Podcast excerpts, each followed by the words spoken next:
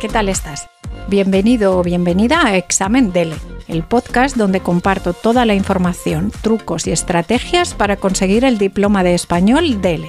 Yo soy Carmen Madrid, profesora de español para extranjeros y autora de libros para estudiantes de español, examinadora acreditada por el Instituto Cervantes en todos los niveles del DELE y especializada en preparar a alumnos que quieren conseguir el diploma DELE.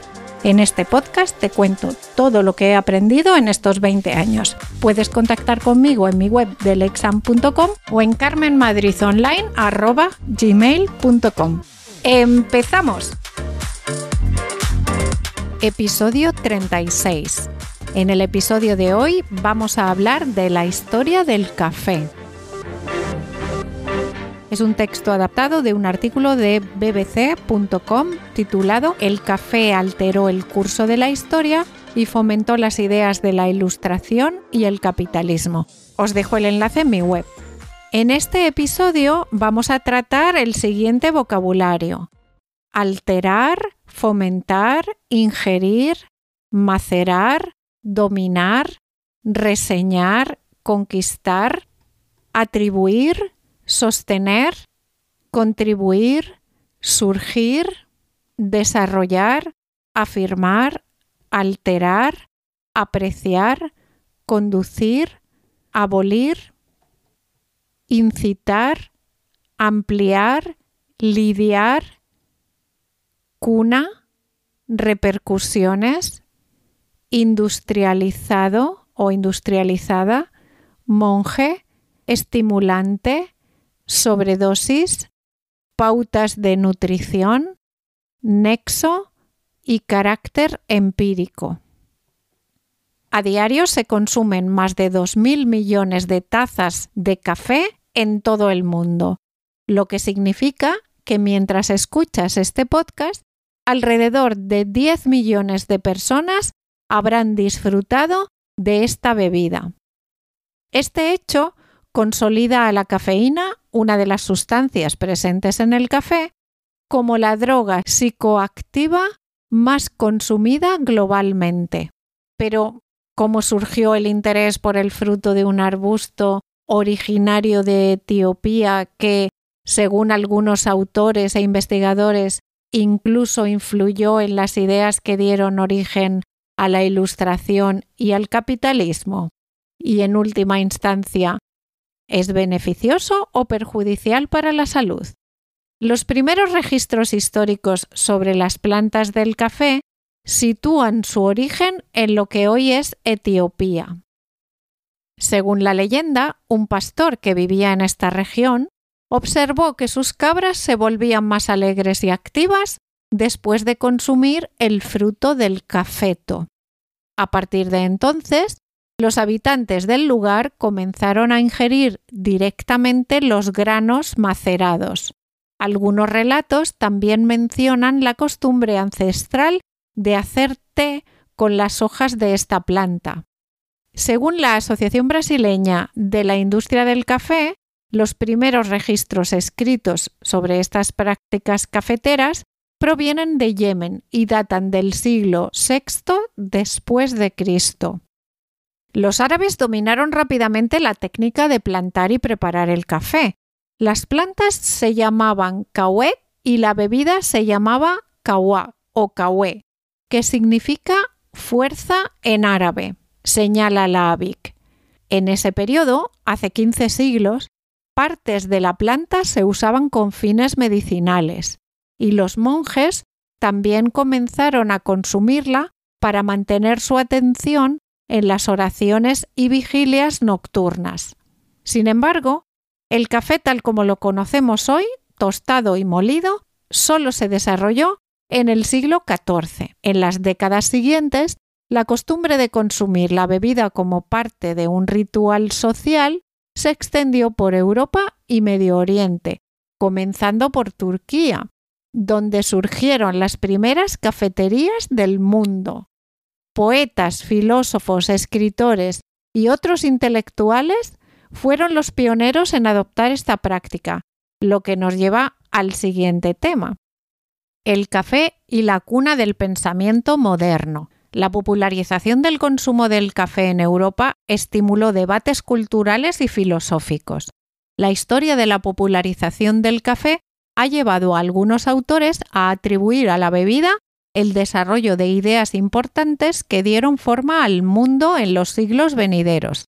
El filósofo y sociólogo alemán Jürgen Habermas, por ejemplo, resaltó el papel de los cafés en Inglaterra y Alemania durante los siglos XVII y XVIII como lugares donde se producía la comunicación en forma de conversaciones y publicaciones.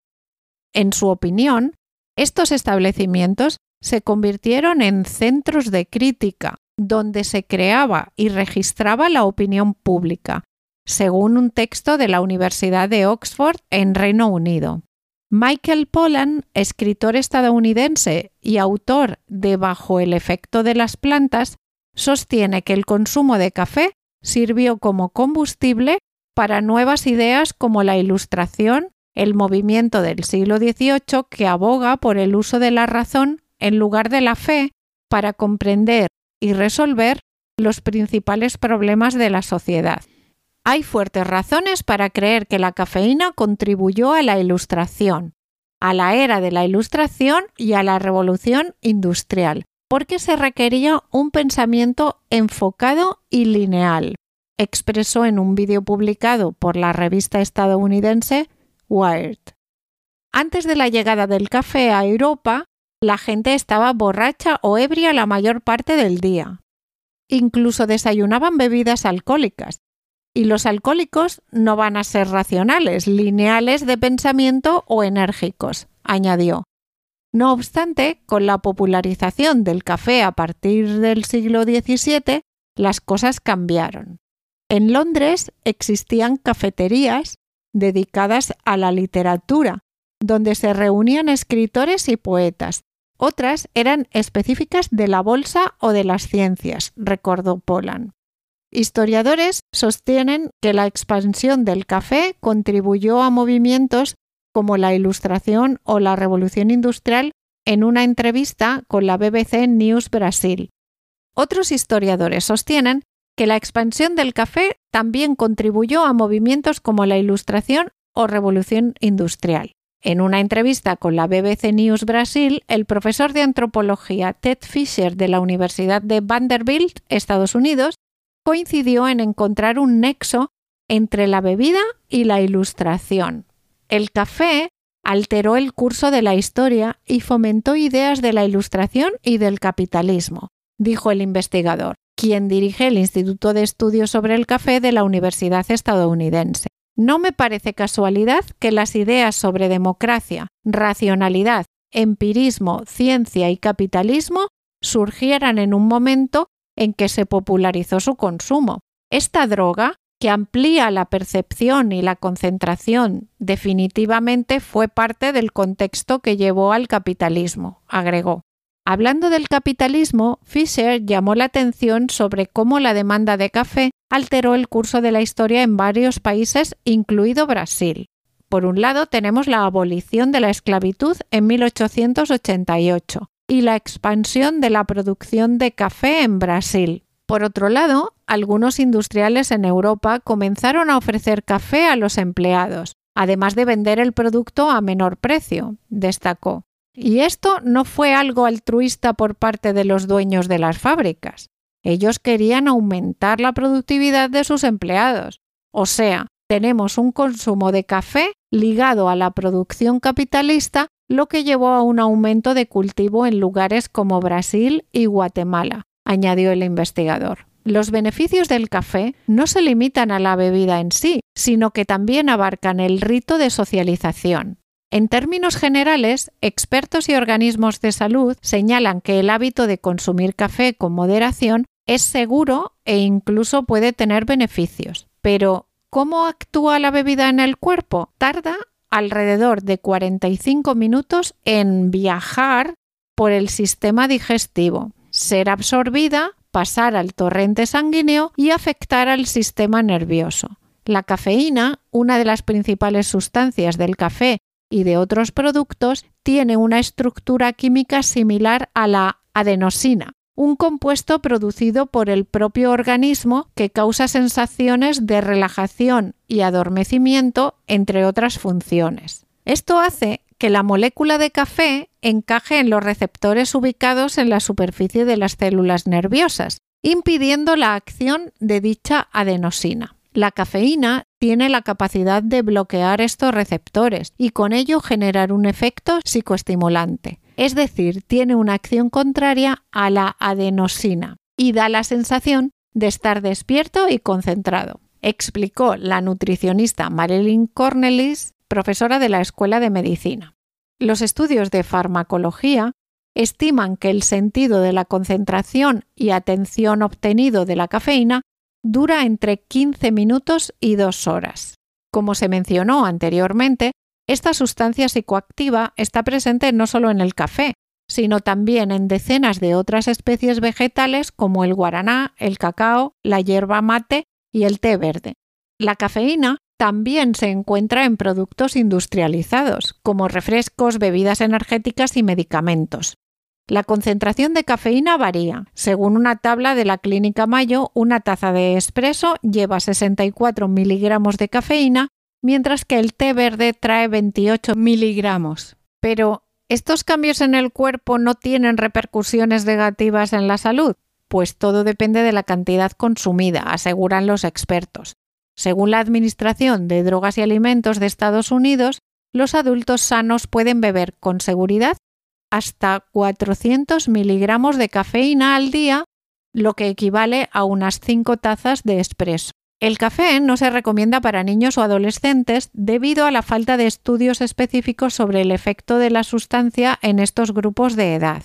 En cuanto a las mujeres embarazadas, se aconseja hablar con el médico antes de consumirlo, ya que algunas mujeres son sensibles a la cafeína durante este periodo exceder el límite de 400 miligramos puede provocar síntomas desagradables en adultos sanos como insomnio, nerviosismo, ansiedad, latidos cardíacos rápidos, malestar estomacal, náuseas y dolor de cabeza.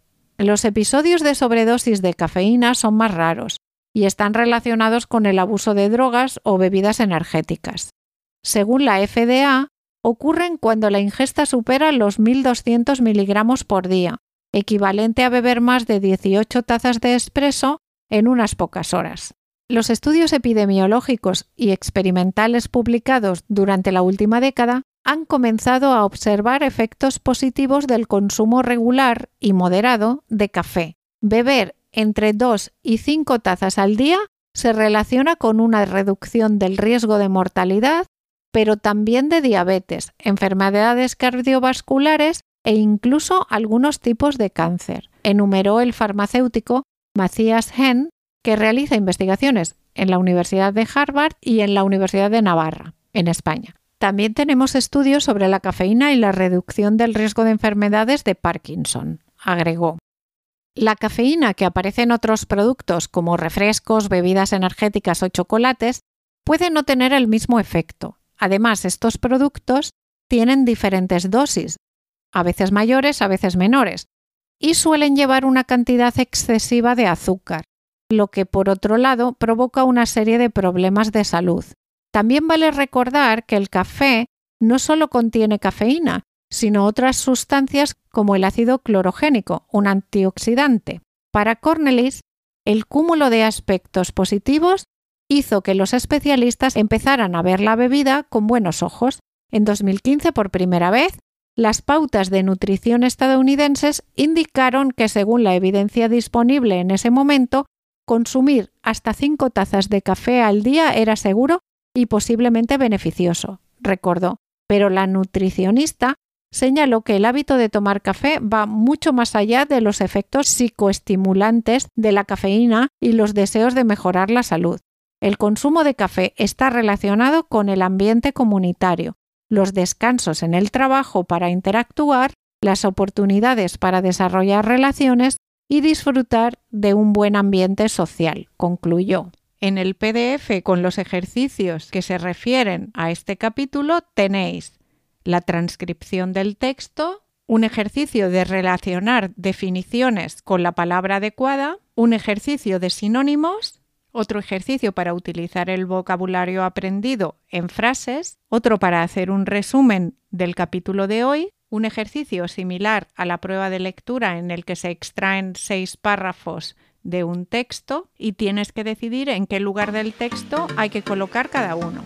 Y por supuesto todas las soluciones. Pues esto es todo. Nos vemos el próximo martes con un episodio sobre el examen DELE y el viernes con otra expresión.